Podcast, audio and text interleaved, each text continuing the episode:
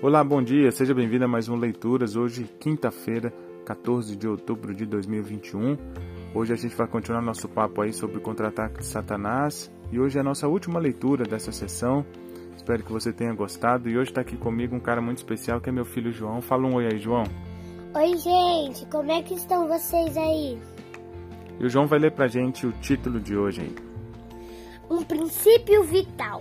E ele designou alguns para apóstolos, outros para, para profetas, outros para evangelistas e outros para pastores e mestres, com o fim de preparar os santos para a obra do ministério, para que o corpo de Cristo seja edificado. Efésios 4, 11 e 12.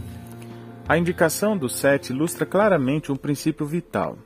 É verdade que Deus chama todo o seu povo para servi-lo, mas também é verdade que ele chama pessoas diferentes para ministérios diferentes.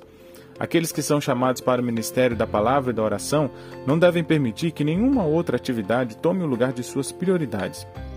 Tanto o ministério dos doze como o dos sete é chamado de diaconia, que quer dizer ministério ou serviço.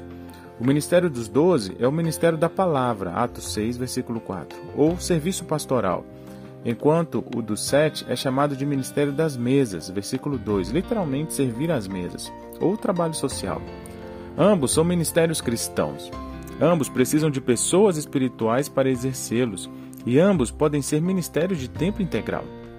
A única diferença entre eles está na forma de atuação de cada ministério, requerendo diferentes dons e diferentes chamados. Prestamos um grande desserviço à igreja quando nos referimos ao pastorado como o ministério. O uso do artigo definido sugere que só existe este ministério. Diaconia, no entanto, é uma palavra genérica para serviço. Mas se lhe acrescentarmos um adjetivo, ela se torna específica. Serviço pastoral, social, político, médico, educacional e muitos outros. Precisamos recuperar esta visão ampla da diversidade de ministérios para os quais Deus chama o seu povo.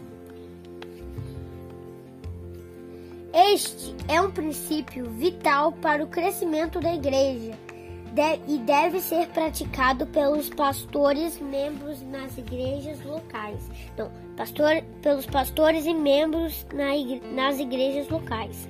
Não que os apóstolos estivessem ocupados demais com o ministério. O problema é que eles estavam preocupados demais com. Ah, não, preocupados com o ministério errado. Isso também acontece com muitos pastores hoje. Em vez de se dedicarem apenas ao ministério da palavra, eles se sobrecarregam com a administração da igreja. Às vezes, o próprio pastor é culpado. Ele quer controlar tudo. E algumas vezes é culpa. A culpa é dos membros é dos membros. Eles querem alguém que faça tudo. Em ambos os casos, as consequências são desastrosas. O nível dos sermões e do ensino decai. E, e do ensino decai. Os, e os leigos não conseguem exercer exercer os ministérios que Deus lhe concedeu, como resultado direito da atitude tomado, tomada pela, pelos apóstolos.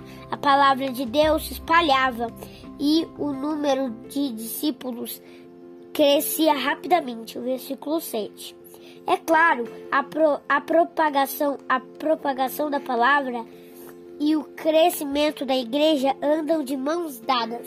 É isso aí, gente. Muito obrigado por ouvir até aqui. Que Deus abençoe a sua semana. Tenha um ótimo dia e até a próxima. Despede aí, João. Tchau, galera! Que vocês tenham uma semana ótima e uma quinta-feira maravilhosa. Um abraço, até mais. Tchau, tchau.